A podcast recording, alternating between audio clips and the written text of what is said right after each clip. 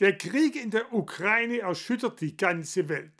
Zahlreiche Menschen gehen tagtäglich auf die Straße, um für den Frieden zu demonstrieren.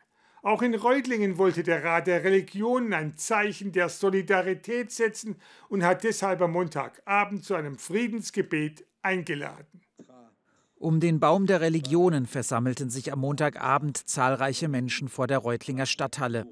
Sie alle waren der Einladung des Rats der Religionen zu einem Friedensgebet gefolgt.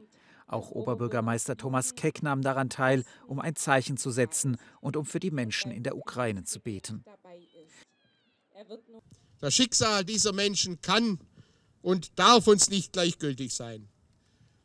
Genauso wie das Schicksal der jungen russischen Soldaten, denen man erzählt hat, es ginge ins Manöver.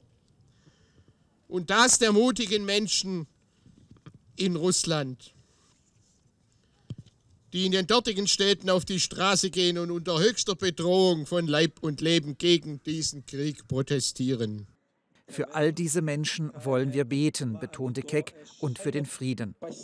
Die Gebete führten Vertreter der israelitischen Religionsgemeinschaft Württemberg, von der muslimischen Gemeinde und von der Bahai-Gemeinde Reutlingen.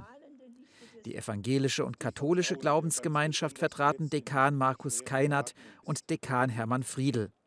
Gemeinsam sprachen sie ein Friedensgebet.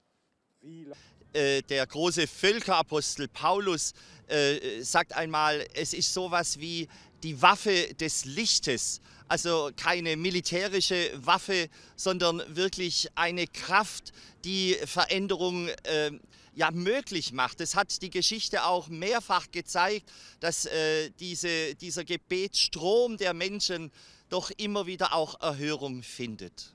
Als Menschen, die eben auch wirklich damit rechnen, dass nicht alles nur in menschlicher Macht steht, sondern die ihre Anliegen auch immer wieder vor Gott tragen, der für uns Friede ist und Friede schaffen kann ist das das, was wir jetzt tun können, über die Grenzen von Konfessionen, über die Grenzen von Religionen hinweg.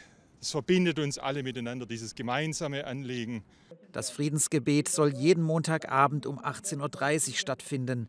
Denn im Moment, betont Dekan Keinert, brauche es dieses starke Zeichen der Solidarität und des Zusammenhalts.